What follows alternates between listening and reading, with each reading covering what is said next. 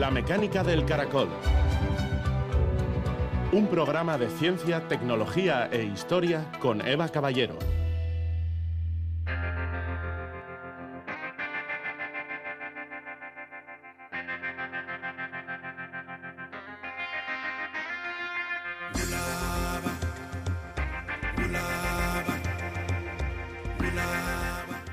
Somos parte de la naturaleza y nuestro bienestar depende de una relación saludable con ella. Si la destruimos, perdemos sus beneficios. Georgina Meis, ecóloga.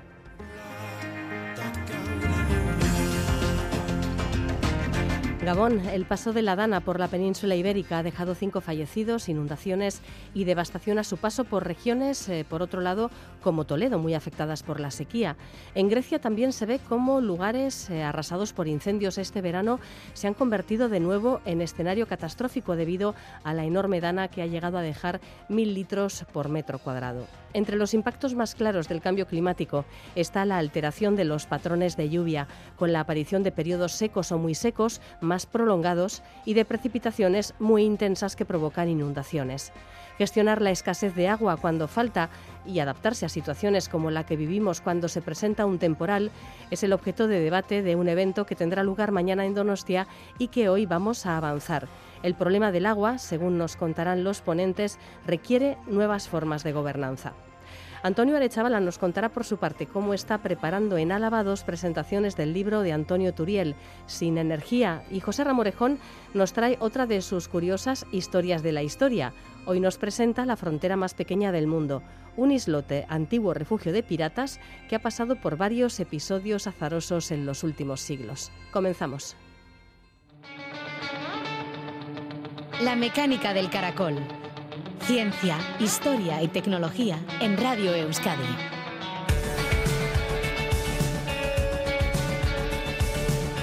El Museo San Telmo acogerá mañana jueves 7 de septiembre a las 7 de la tarde una de las charlas del ciclo Ágora K 2050 que organiza la Fundación Cristina Enea, el Ayuntamiento de Donostia y el Museo San Telmo.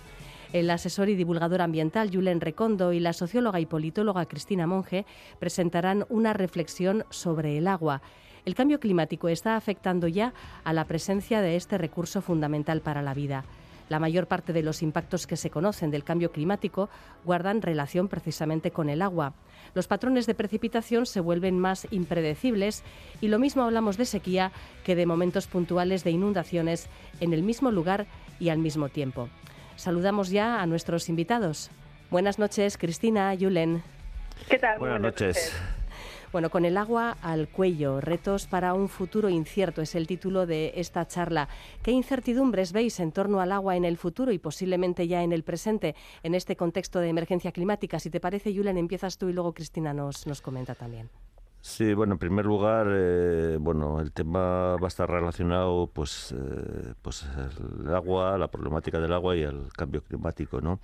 Y bueno, y hoy en día, pues, estamos viendo ya, eh, pues, a nivel del planeta, a nivel un poco de, de Euskadi, de Navarra, bueno, del Estado español, cómo los patrones de precipitación, pues, cada vez disminuyen, de alguna forma.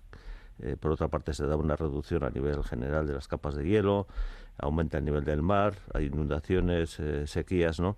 Y bueno, el cambio climático pues está provocando pues toda una serie de fenómenos meteorológicos extremos como las inundaciones y las sequías, ¿no?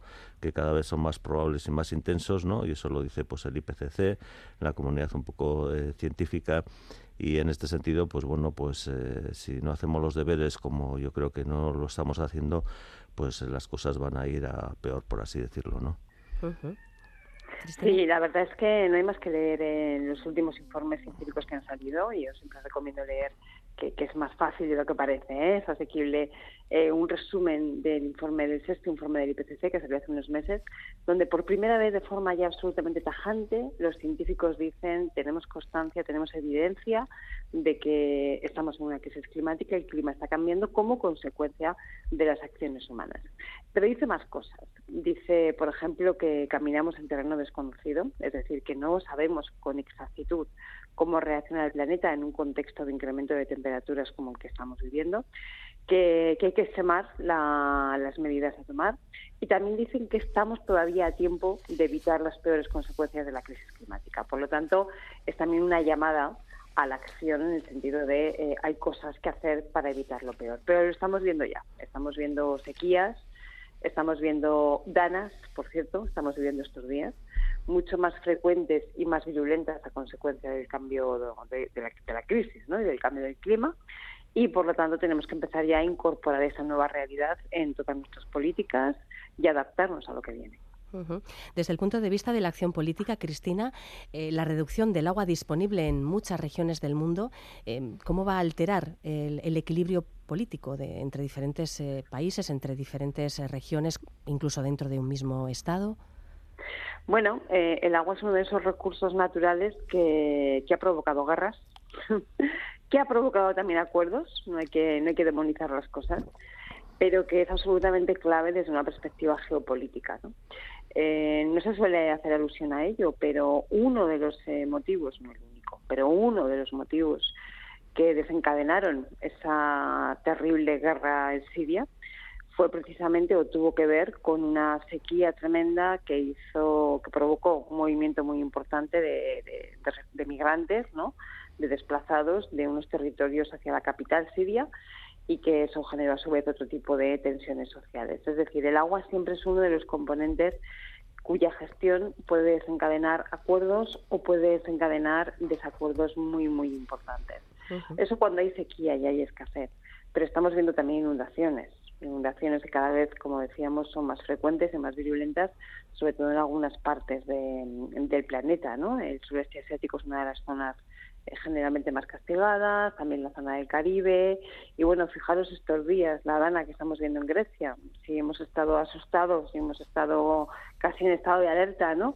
Desde el punto de vista social, con esta dana que, hemos tenido aquí en los últimos días, en Grecia en estos momentos se están viendo eh, imágenes que son absolutamente aterradoras. Por lo tanto, en efecto, eh, todas las regiones del planeta tienen que en estos momentos eh, valorar cuáles son las consecuencias que puede tener esa nueva realidad hídrica.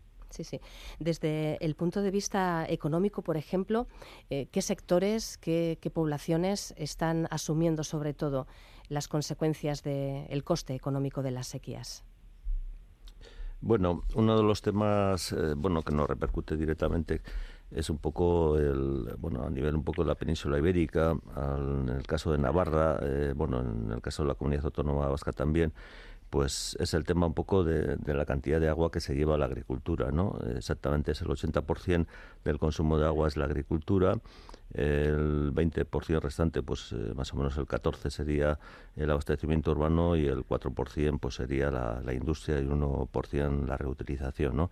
Bueno, este verano hemos visto como en, sobre todo en la zona sur de Navarra, en la ribera, pues como casi la mitad o, diría bastante más de la cosecha del cereal pues ha perdido, ¿no? Se ha perdido porque no ha habido agua, porque había una sequía bastante importante. Eso también repercutió de alguna forma en el sur de, de Álava y luego ya pues en lo que se puede eh, lo que se puede decir también pues no sé las, las zonas atlánticas o cantábricas no de, de Guipúzcoa Vizcaya donde hay bastante pasto también pues ha, sufrido bastantes problemas por así decirlo lo que es la ganadería no todo eso supone pues lógicamente unas pérdidas económicas muy muy importantes pero es que en realidad parece que no se aprende no porque en principio eh, bueno en Navarra eh, se quiere ampliar bueno ya se ha aprobado más o menos un poco el, el de los regadeos a 21.000 hectáreas más no cuando realmente no hay agua es decir que hoy en día los embalses de Itois ¿no? y, el de Yesa, ¿no? que ahí está un poco la problemática de recrecimiento, que es una cosa absolutamente demencial, pues bueno, pues eh, llevan eh, muy poco agua, ¿no? En su día, cuando se construyeron, ¿no? Y el último sería el de Itois, se pensaba que, había agua en, abundancia, ¿no? Y entonces se, plantaron toda una serie de, de cultivos como el maíz, en, incluso en la comarca Pamplona, en la zona media, en la ribera, que necesita mucho riego y que no tenía mucho sentido, ¿no? Y ahora se está viendo un poco lo que supone eso, es decir, que no hay agua, eh, los regadíos, eh, muchos de ellos están en un mal estado, se quiere extender los regadíos cuando no hay agua y eso se está haciendo ya con por parte del mismo gobierno actual, ¿no? Que es el llamado gobierno progresista, ¿no? Donde está el Partido Socialista de Navarra eh, Contigo sobre King, que es la versión de Sumar en Navarra, y por otra parte eh, Guero ¿no? Y en este sentido, pues bueno, pues eh, un, esfuerzo importante eh, tiene que ser que el regadío se deba adaptar un poco su tamaño a los recursos disponibles y todos los usos yo creo que tienen que reducir drásticamente la contaminación que vierten a las aguas, ¿no? Y esos son unos retos eh, muy grandes, por ejemplo, pues en, nuestra tierra, ¿no? Además de esta cuestión que comenta Yulen, Cristina, de la adaptación, eh, sobre todo en extensión de los regadíos, ¿qué, otras transformaciones ves necesarias en la agricultura para adaptarse a un clima eh, más seco en general, pero también eh, más variable y sobre todo más impredecible ¿no? en cuanto al régimen de precipitaciones. Mira, llevamos mucho tiempo ya, muchos años debatiendo de esto. Eh, lamentablemente se van cumpliendo los peores escenarios que teníamos previstos y claro que sabemos lo que hay que hacer. ¿Hay que incrementar la eficiencia? Por supuesto. ¿Hay que retirar regadíos? Por supuesto. ¿Hay que adecuar el tipo de cultivo a cada uno de los territorios, de las zonas, teniendo en cuenta la disponibilidad de agua, las características del terreno, por supuesto. Pero todo eso en su conjunto significa repensar el modelo agrícola. Y eso es el momento eh, en el que estamos ahora y que ya no se puede dejar pasar. La verdad es que mm, llama mucho la atención, como cuando desde un punto de vista político se empiezan a plantear los debates o, se ven los... Eh, los programas electorales. ¿no? Y, todavía hay partidos que están en, los viejos imaginarios eh, de esa agricultura, eh, de cualquier tipo de cultivo en cualquier tipo de territorio, porque siempre habrá agua y si no hay ya la traeremos, ya nos la inventaremos. Todavía hay partidos e idearios que están ahí, ¿no? Incluso en Doñana, fijaros, con la que ha caído, ¿eh? Y con todos los tirones de orejas que nos ha dado ya la Unión Europea, eh, la UNESCO, etcétera, e incluso en Doñana se está planteando eso. Eh, por lo tanto, yo creo que ya es momento de, mirar de frente al desafío y de poner claro que esto pasa por repensar el modelo agrícola. Es decir, no va solamente de incrementar la eficiencia o de modernizar, que por supuesto que hay que modernizar e incrementar la eficiencia, pero mm, una cosa que resulta curiosa siempre es que en materia de agua, y pasa mucho en la agricultura, se produce lo que llamamos la, la paradoja de Jones, ¿no? que dice que cuanto más eficientes somos, más gastamos. ¿Por qué? Porque como somos más eficientes, extendemos más áreas de cultivo, ¿no? Eso pasa con la energía, pasa con el agua, pasa con muchas cosas. Entonces, desde ese punto de vista, creo que, es el momento ya, pues eso, de enfrentarlo, ¿no? Y de decir, vamos a ver eh, qué tipo de modelo agrícola es hoy viable en las condiciones eh, climáticas que tenemos, que no son las que teníamos hace unas décadas. Sí, sí. Y más allá del sector agrícola y ganadero, ¿qué medidas eh, favorecerían un uso más sostenible del agua? Algunas que quizás ya se están implementando, que queráis destacar, otras que quizás en otros países ya están llevando a cabo y también queréis destacar la, importancia que tendría copiarlas y otras que, bueno, pues que todavía quizás están eh, lejos en el tiempo y que sería interesante implementar.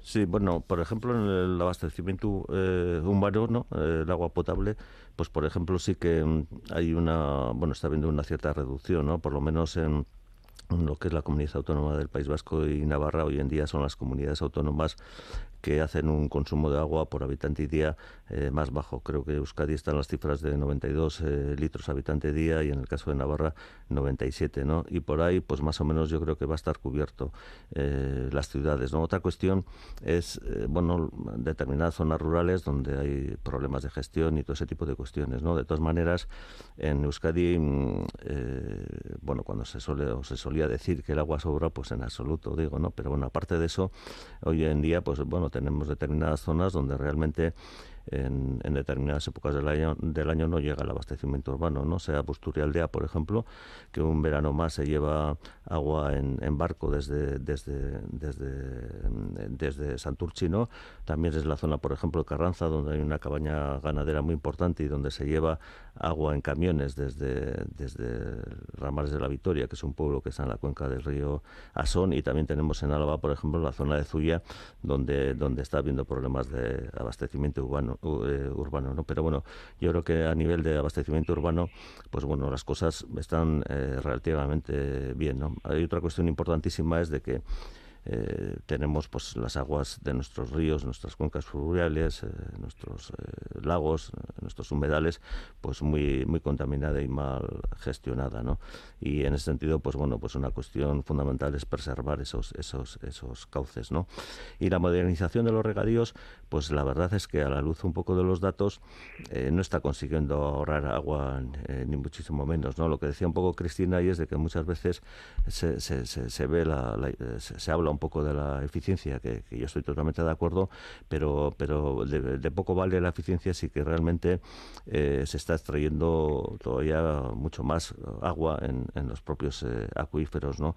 Entonces, cuando se habla de eficiencia, yo creo que está eh, tiene que estar unido al tema de la conservación y y al, y al, y al ahorro. ¿no? Y luego, pues eh, también es un poco el replanteamiento de la, de, la, de la agricultura. ¿no? Hoy en día España es uno de los países más exportadores del mundo en frutas y verduras, ¿no?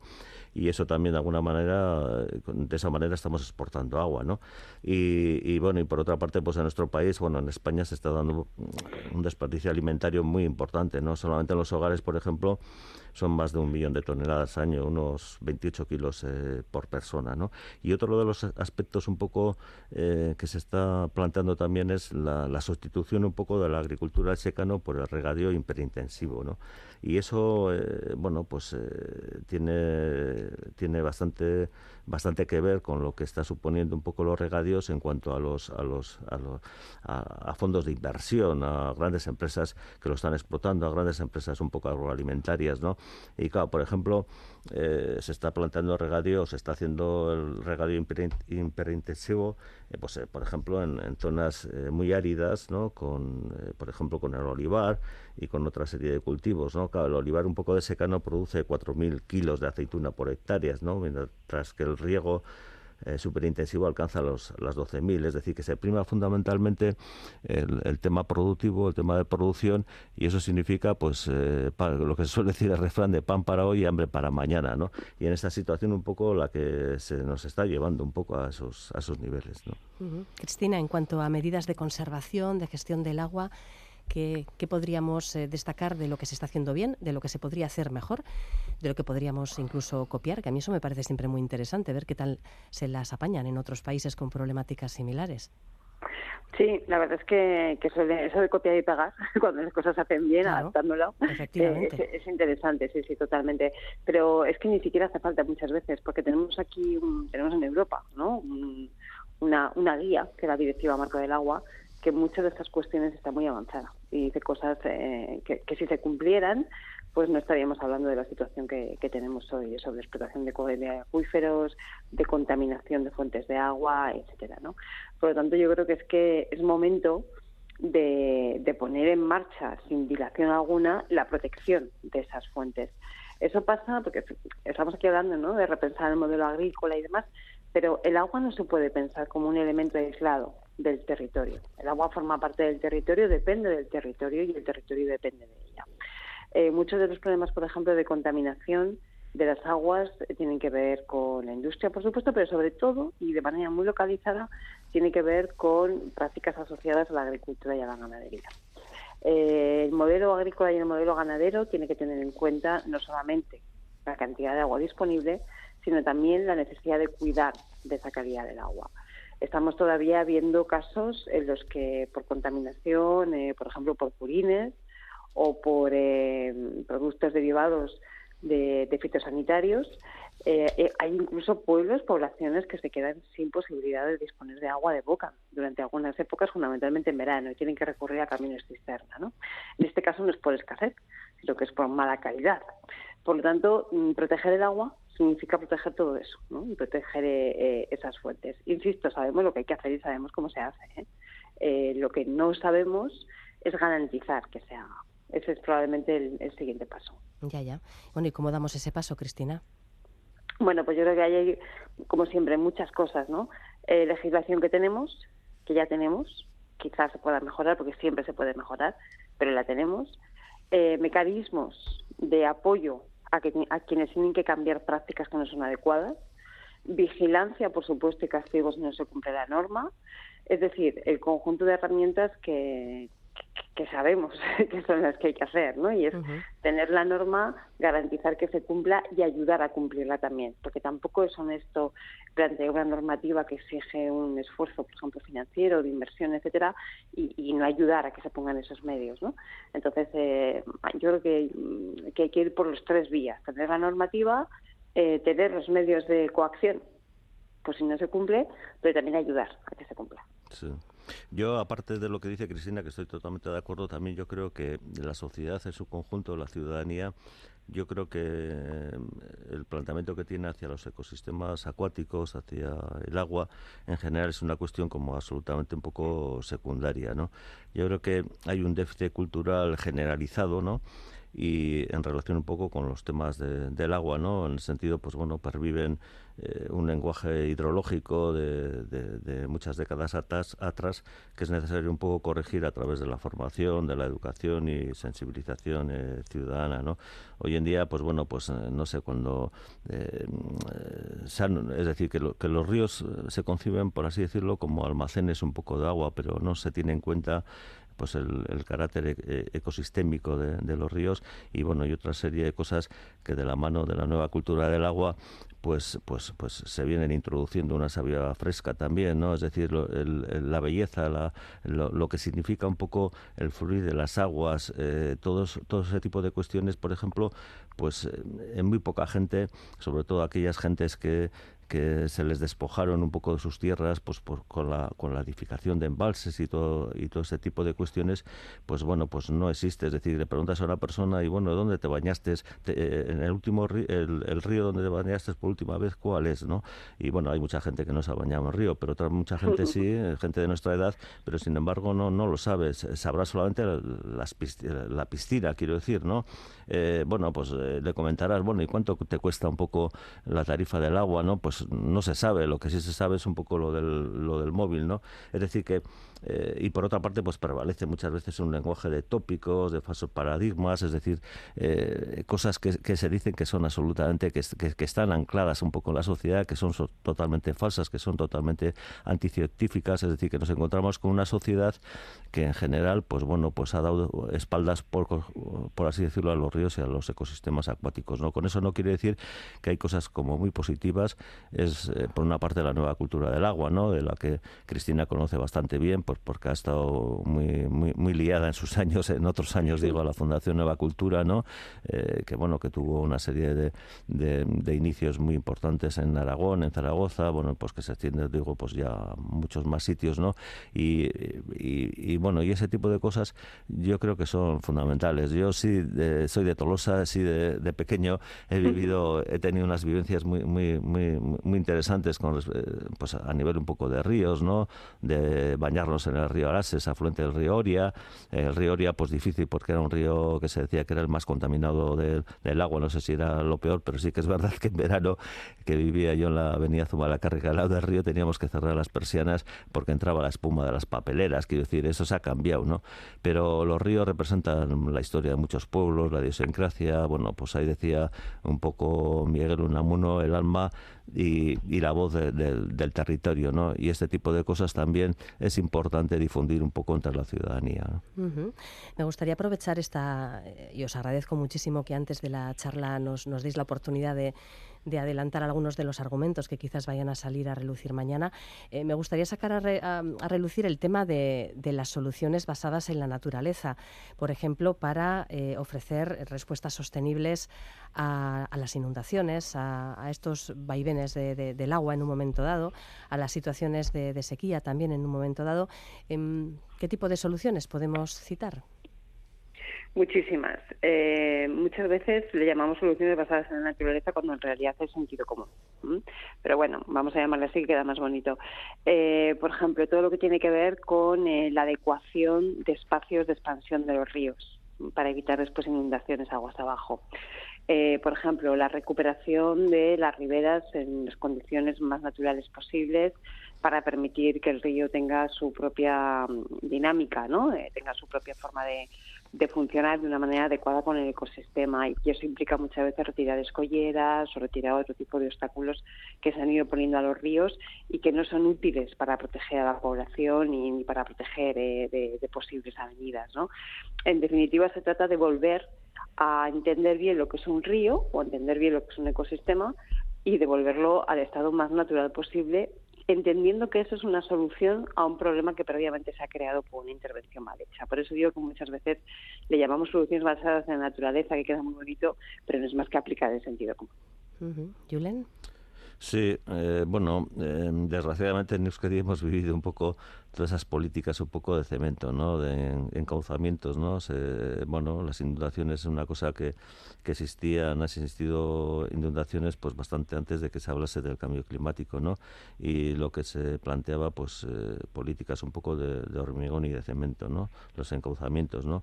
Y así nos ha ido, ¿no? Y han desaparecido, pues lo que como decía Cristina, pues cantidad de llanuras de, de inundación que precisamente pues históricamente las llanuras de inundación no eh, pues bueno se han construido pues eh, numerosas residencias viviendas eh, industrias. Dado también un poco la orografía y la realidad un poco geográfica o territorial un poco de lo que es Euskadi ¿no? y con eso pues se han, se han eliminado pues eso pues corredores de vida animal y de biodiversidad bueno pues cantidad de, de cuestiones no entonces todos los mensajes un poco en el sentido de que los ríos son dinámicos y están sujetos a crecidas periódicas, pues es uno de los mensajes que hay que trasladar a la sociedad. ¿no? La ciudadanía debe de estar informada y ser consciente de los peligros de vivir en las llamadas de inundación. ¿no? Eh, también ha habido pues, eh, cuestiones, ¿no? pues en los ríos no sobra el agua, igual que en la desembocadura, ¿no? cuando en realidad pues, bueno, hay que tener en cuenta un poco el río en toda su dimensión, desde que nace hasta que, hasta, hasta que va al, al, mar. ¿no? Eh, no sobra agua ni en, ni en el río ni, ni sobra en el, en, el, en el mar, ¿no? es decir, que cumplen una serie de funciones, pero eso está institucionalizado pues, en las propias administraciones en la propia administración eh, hidráulica y en este sentido yo creo que lo que remarcaba un poco anteriormente, ¿no? la importancia de la educación un poco a la escuela para hacer valer un poco a, los alumnos eh, la conciencia de la valía del agua, algo bastante más que un recurso productivo, y también en la educación no reglada, ¿no? a nivel de conjunto de la población, la importancia de la participación, de, inculcar un poco la realización de un buen uso del agua, bajo el prisma del ahorro y la, y la conservación. Bueno, todo este tipo de cosas yo considero muy importantes. Yo, desde luego, creo que el principal problema en la gestión del agua tiene más que ver con la incorrecta gestión más que con la supuesta escasez, ¿no? Y es un problema más bien de gobernanza que debe de resolverse pues a través de la equidad, la eficiencia, el ahorro y la conservación de los ecosistemas acuáticos, ¿no? Sobre esta última idea, Cristina, ¿qué piensas? Totalmente. Eh, sí, fíjate, hablamos de agua, pero estaba escuchando a Julen y estaba pensando que podríamos hablar de energía, podríamos hablar de biodiversidad, podríamos hablar de tantas cosas. Para mí el gran problema de, cómo se afrontan estos desafíos tiene que ver con la gobernanza. Es decir, cómo y entre quiénes llegar a acuerdos para poder cambiar el modelo de forma que sea coherente con la sostenibilidad. Esto así dicho parece muy fácil, pero no lo es. Primero porque hay que empezar por eh, repensar quiénes tienen que llegar a acuerdos. Esto no va de hacer una ley, ¿no? O no va de, que una empresa desarrolle una tecnología. Es mucho más complicado. Hace falta todo eso y muchas más cosas. Entonces, ¿quiénes tienen que llegar a acuerdos? ¿Qué tiene que hacer posible cada uno? Y sobre todo, eh, en una transición como esta, de cambio de modelo, que es de lo que se trata, pues va a haber ganadores y va a haber perdedores. Y tenemos que garantizar que la transición se haga de forma justa para que nadie quede atrás. Entonces, efectivamente, es un problema de gobernanza, coincide totalmente. ¿Qué obstaculiza el cambio de modelo? Pues obstaculiza que la inercia es muy fuerte, que cuando las cosas siempre se han hecho de una determinada manera, está la tentación de decir esto siempre ha sido así, y que implica también cuestionar privilegios y cuestionar eh, malas prácticas, pero malas prácticas que detrás de ellos hay beneficios y hay intereses creados. Entonces, claro, supone cuestionar esos intereses. Si hablamos del mundo del agua, pues eh, vamos a ver cómo hay sectores económicos que tradicionalmente han salido muy beneficiados y otros que han salido muy perjudicados. Por lo tanto, cambiar el modelo supone también mover el status quo de los que lo tenían peor, pero también de los que han sido beneficiados históricamente. Y eso supone un ejercicio de negociación política muy intensa. Sí, es que además muchas veces un poco se cae en el tópico ese, bueno, ahora eh, todo el mundo y desde la administración, instituciones, incluso de sectores económicos, se habla de la participación, ¿no? Pero la participación muchas veces se dice, bueno, participación de expertos o de partes interesadas, ¿no? Y de alguna manera, pues eh, desde la administración hidráulica, eh, hay excepciones, lógicamente, administraciones, sectores que gestionan pues muchos regadíos, etcétera, pues em, cuando se habla de participación interesada, pues se está hablando del poder de grupos de poder, de alguna manera, regantes, hidroeléctricos, abastecedores, ¿no? Y, parece ser que el, que el, resto de, las asociaciones, el resto de las personas, de la ciudadanía, pues no pueden opinar ese tipo, en, ese tipo de, de, cuestiones, ¿no? Por lo tanto, hay que superar ese modelo de, de, pensamiento, ¿no? Y para eso, lógicamente, es fundamental que la sociedad demande otro nuevo modelo de, pensamiento, ¿no? y dotar a la sociedad de argumentos y de hábitos de, comportamiento, ¿no? Es decir, hay un, hay unos grupos de presión muy importantes, ¿no? Que lo que único que pretenden de alguna manera es la máxima eh, producción y no, pues eh, tener en cuenta un poco eh, pues la directiva marco del agua, eh, los criterios de la, de la nueva cultura del agua y toda una serie de cuestiones que, que tratan de poner un poco en valor el agua y los ríos, ¿no?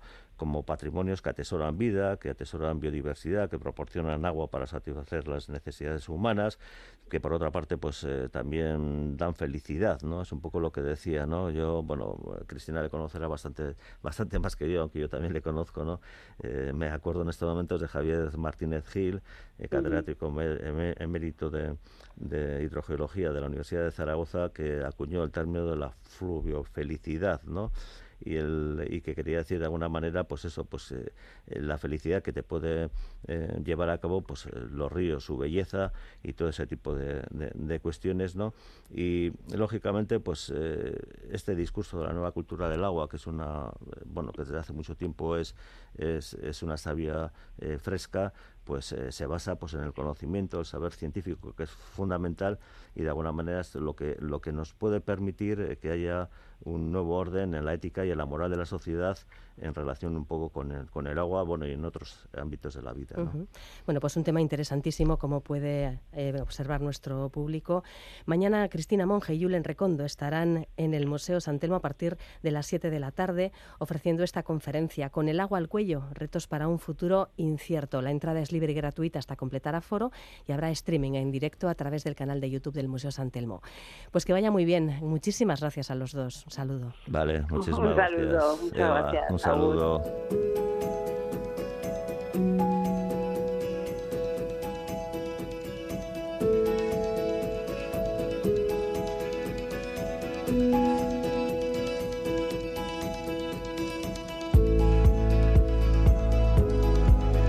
Mañana jueves en Gopegui y el viernes 8 en Vitoria tendrá lugar Sendas Charlas Coloquio para presentar Sin Energía, pequeña guía para el gran descenso, el último libro de Antonio Turiel, físico matemático, experto en recursos energéticos e investigador del CSIC en el Instituto de Ciencias del Mar.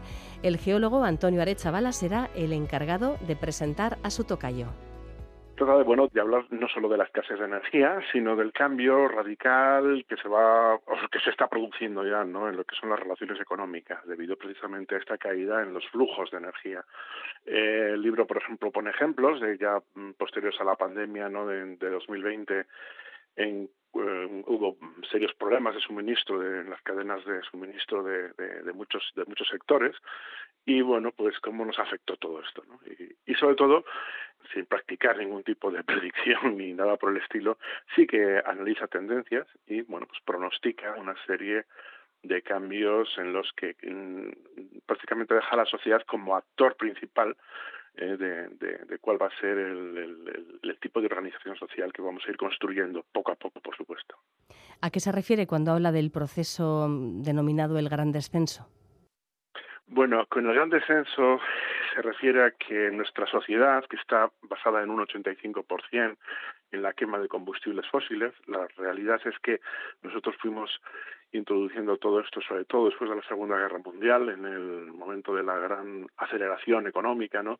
En la que casi casi sin darnos cuenta pasamos en el siglo XX de utilizar eh, menos de la mitad de, la energía que utilizamos como eh, energía no renovable de tal forma que eh, fue precisamente con la utilización primero del carbón, pero más tarde, sobre todo después de la Segunda Guerra Mundial con el petróleo, en las que llegamos a tasas prácticamente que rozan el 90% de energía no renovable con respecto al 10% que sí era, digamos, renovable, ¿no? que entraba dentro del circuito de relaciones económicas que nosotros manteníamos con el planeta, no solo económicas, sino de todo tipo ¿no? de, actividad eh, que al final se deriva en actividad económica. ¿no?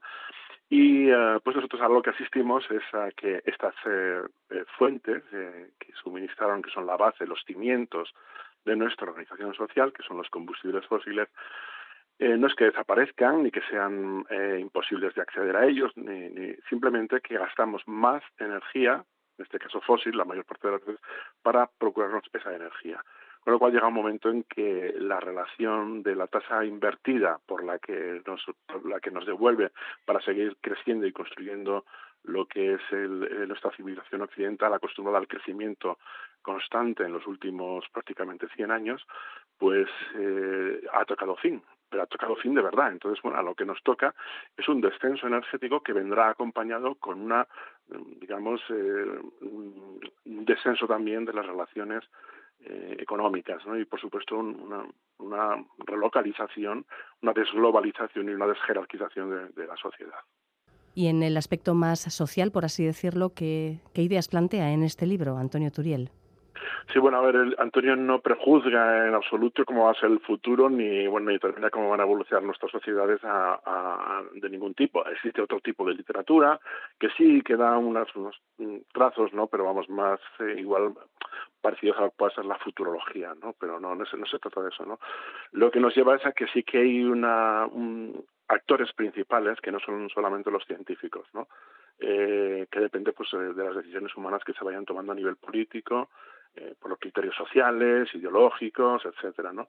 Y que la escasez de energía y de materiales no constituye un determinante para que la sociedad se pueda eh, que se pueda hacer en el futuro, ¿no? Eh, mm, eh, sea determinada precisamente por la utilización o no utilización de, combustibles fósiles. Sí que influye en nuestras relaciones y, y en lo que es igual la retracción de muchas de las relaciones económicas, pero desde luego no, no va a determinar el tipo de sociedad hay un abanico abierto desde, desde muchos tipos de, de, organizaciones que pueden incluir desde eh, sociedades muy democráticas, muy participativas, hasta el extremo, por ejemplo, de sociedades casi prácticamente neofeudalistas o, incluso ecofascistas, ¿no?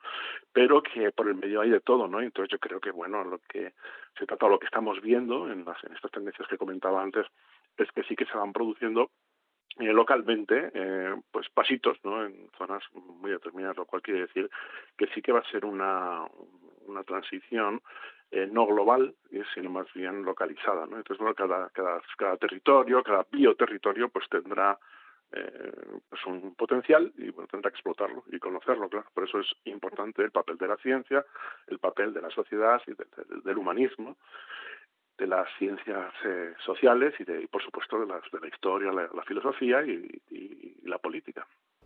¿Y cuándo van a tener lugar estas charlas?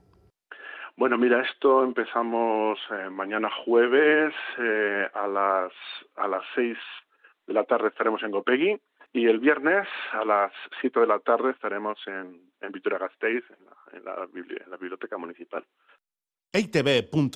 barra la mecánica del caracol. La radio cuando y como quieras.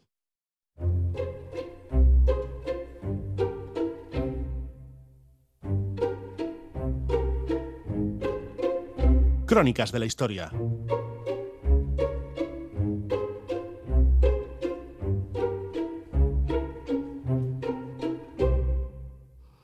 El famoso arqueólogo Howard Carter sacó a la luz en 1900 los restos momificados de una noble egipcia llamada Senetnai, fallecida en torno al año 1450 antes de nuestra era. Senetnai fue nodriza del faraón Amenhotep II durante su infancia y llevaba el título de ornamento del rey. Después de su muerte, sus órganos momificados fueron almacenados en cuatro tinajas en una tumba real en el Valle de los Reyes. En una investigación desarrollada por un equipo del Instituto Max Planck de Geoantropología en Alemania, se ha descubierto qué sustancias formaban parte de los bálsamos con los que se almacenaron, concretamente, los pulmones y el hígado de la fallecida. Ambos bálsamos contenían cera de abejas, aceites vegetales, grasas animales, betún y resinas de la familia de las coníferas. Los autores también han identificado la presencia de los compuestos cumarina y ácido benzoico en las muestras de ambos frascos. La cumarina tiene un aroma parecido a la vainilla y se encuentra en una amplia gama de plantas, incluidas la canela y las plantas de guisantes, mientras que el ácido benzoico se encuentra en resinas y gomas aromáticas obtenidas de varios tipos de árboles y arbustos. Si bien la composición de ambos bálsamos parecía ser muy similar, los autores han identificado dos sustancias que solo estaban presentes en el frasco utilizado para almacenar los pulmones de Senetnay. Se trata de un compuesto conocido como larixol, que se encuentra en la resina de alerce, y otra resina fragante, que podría ser danmar, obtenida de árboles que crecen en la India y el sudeste asiático. La presencia de estos ingredientes en solo uno de los dos frascos podría indicar que se utilizaban diferentes bálsamos para preservar distintos órganos.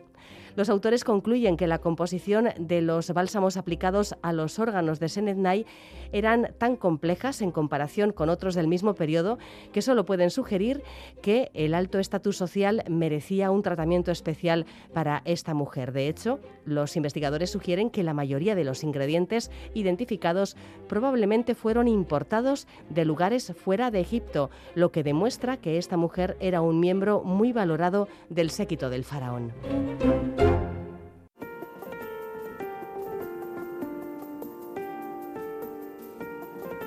Historias de la historia con José Ramorejón.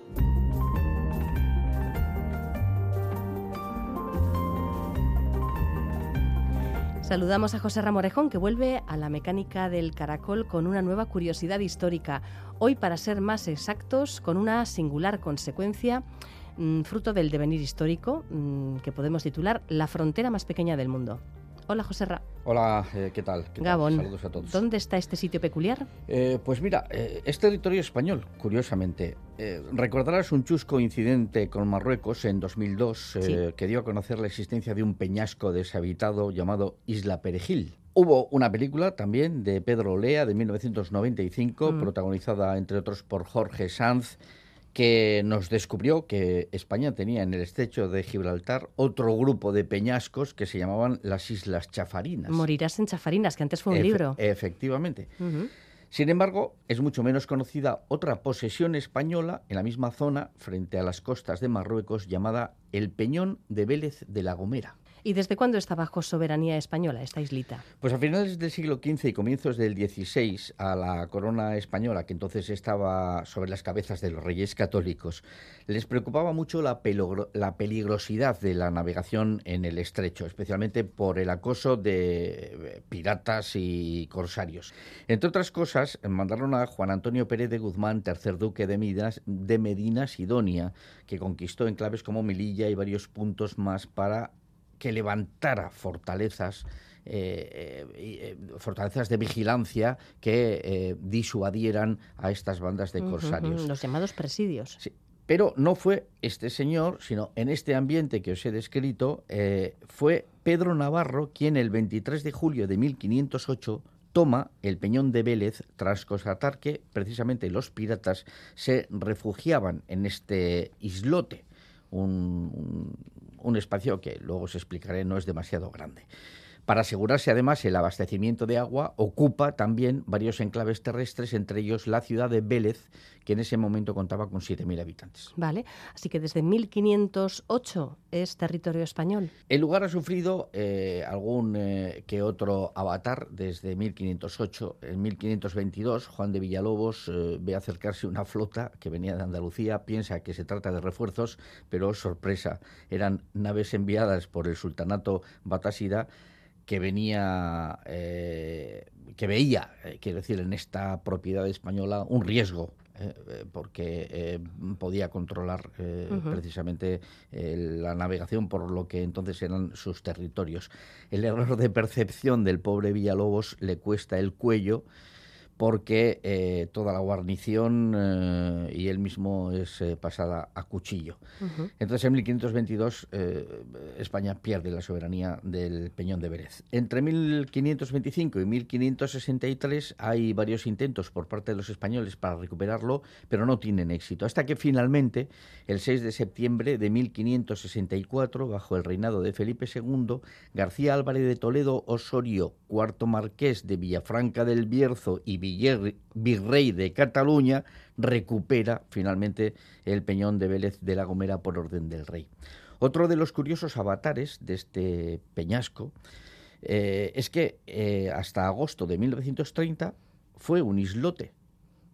Hoy en día es una península, porque un terremoto eh, modifica la situación del lugar y en marea baja, sobre todo, eh, eh, aparece una, um, una, lengua de tierra que, eh, que permite pasar andando y llegar hasta, hasta el peñón. Bueno, y el momento que todos estábamos esperando.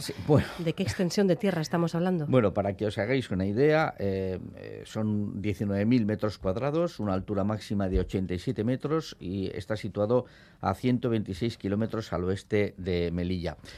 La, anchura es, eh, es, variable, pero eh, os puedo adelantar que eh, si intentas correr te vas a salir. Ya. entonces, estamos hablando de un espacio, pues bueno, bastante, bastante reducido. Limitado. Así que, claro, habrá vivido gente ahí. sí, bueno, a pesar de, ese tamaño tan pequeño, pues por lo que comentábamos antes, por ser una zona donde abundaban los piratas, también era una zona más fácil de defender y de proteger y efectivamente estuvo habitado. Eh, en un tiempo incluso los propios piratas se lo convirtieron en su lugar de residencia eh, pero eh, durante mucho tiempo civiles vivieron allí, aunque hoy en día lo ocupa solamente una guarnición militar del cuerpo del ejército de tierra conocido como los regulares número 52. En su día una unidad que se llamó regulares marroquíes porque en origen estaba formada por tropas indígenas cuando Marruecos era protectorado español. Este cuerpo militar fue, por cierto, utilizado para la represión de la revolución del 34 en Asturias y también por Franco tras la sublevación del 36, los famosos moros que vienen los moros, pues eran eh, este cuerpo, el cuerpo de entonces llamados regulares marroquíes. No pocos vascos, por cierto, hicieron la mili en este enclave cuando el ejército español tenía por costumbre destinar a los jóvenes vascos de reemplazo lo más lejos posible de Euskadi. De hecho, tengo, yo conocí este peñón eh, gracias a un amigo que el pobre se pasó la mili en, en aquel pues peñasco. Tuvo que estar entretenidísimo. En el peñón de Vélez, pues imagínate, eh, uno de los sitios probablemente más aburridos del mundo, ¿no? Y además donde había poca capacidad, o sea, poca posibilidad para, para escaquearte, ¿no? Que dicen que era lo que eh, los más listos intentaban hacer en la mili, pasar desapercibidos. Allí te veían sí o sí. Bueno, pues eh, a mediados del 19 eh, el Peñón fue también eh, prisión. allí vivieron civiles, como te decía, hasta 1922, año en el que fueron evacuados en submarino. ¿En, submarino? Sí, eh, en el contexto de la... Es que esto fue antes del terremoto, claro. Aquí no había lengua de arena que llevaba al eh, continente. Eh, no, no, lo que pasa que es que los evacuaron por, por, por la otra esquina del, del mm. Peñón. los, los evacuaron, no, mm, claro, no, el, submarino no podía entrar al, al istmo, ¿no? Sí, sí, sí. los evacuaron por el otro oh. lugar, mientras que las tropas rifeñas habían, em, habían em, cercado, digamos... Ah, fue en el contexto de las guerras del Rif. Sí, sí, sí, en el contexto de las guerras del Rif. Eh, eh, fue asediado, era la palabra que no me salía, eh, y, bueno, pues medio centenar de legionarios estuvo em, em, manteniendo la plaza mientras que eran evacuados los civiles en, efectivamente en submarino. Es una, una anécdota curiosa también para, para, para, contar en alguna ocasión. Bueno, y desde entonces, ya pasadas las guerras del Rif, el, terremoto, todas estas cositas. Sí, bueno, de todas em, maneras, el, el, sino de este islote es, está siempre en vilo. En la segunda mitad del 19 se llega a proponer nada menos que volarlo. no tiene interés ya eh, estratégico, para España no tiene interés estratégico. es una playa, no sé, pones un bar. Ya, pues sí, eh, pero alguna mente preclara eh, propuso volarlo, simple y llanamente, ¿no? Para quitarse una preocupación.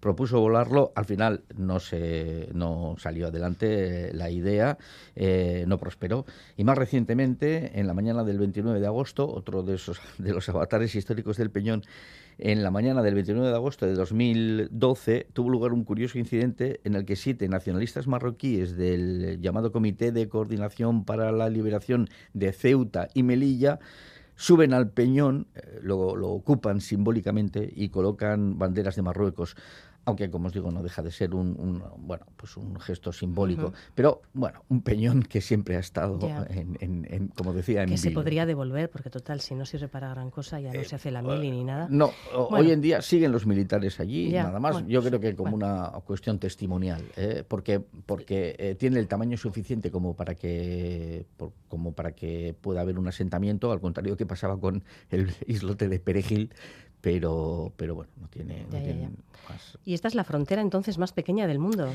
Pues sí, eh, eh, empezábamos eh, con esa historia y efectivamente ese istmo que dejó el terremoto de 1930 mide escasos 85 metros, así que es la frontera que separa a la soberanía española del Reino de Marruecos y es el en marea baja, solo en marea baja. Sí, eh, eh, hombre, si sube, mucho la marea, y se anega, eh, ya se elimina ese paso fronterizo. una isla. Bueno, de todas maneras, es un paso fronterizo que no está el paso porque está prohibido el paso. Pero digamos que es el, trozo de, frontera más corto del mundo. Ya, ya, ya, ya. Y allí hay arqueología de... Hay un, hay un ámbito de la arqueología muy interesante, que es la arqueología de la guerra, que a veces eh, pues destapa eh, momentos y historias de la vida cotidiana, de las guarniciones que, estaban ocupando e ciertos sitios. Efectivamente, este lugar eh, es un lugar propicio para reconstruir la historia del propio Peñón a través de los restos, muchos de los restos de, sus avatares históricos todavía se conservan. hay una curiosidad, a pesar de lo pequeño que es el, espacio, cuenta con su propio cementerio. Eh, porque, como hemos dicho, eh, hubo vida civil, eh, vida militar, y bueno. cuando la gente fallecía, también sufrió, em, sufrió epidemias que diezmaron a la población y, de alguna manera tuvieron que habilitar un, un, sitio para enterrar a los que fallecían, y curiosamente, un sitio tan pequeño cuenta con su propio cementerio. Me voy corriendo a internet a ver en alguna de estas aplicaciones por satélite que te permiten hacer zoom sobre lugares muy pequeños del mundo, a ver qué pinta tiene. Y os invito a, averiguar más eh, sobre este, esta curiosa propiedad de la corona española eh, que prácticamente es desconocida. El Peñón, de, Vélez. de La Gomera. Gracias, José Ra. Bueno.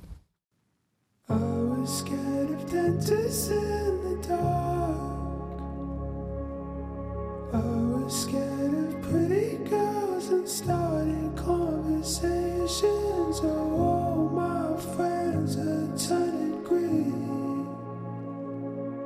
You're the magician's assistant in that dream.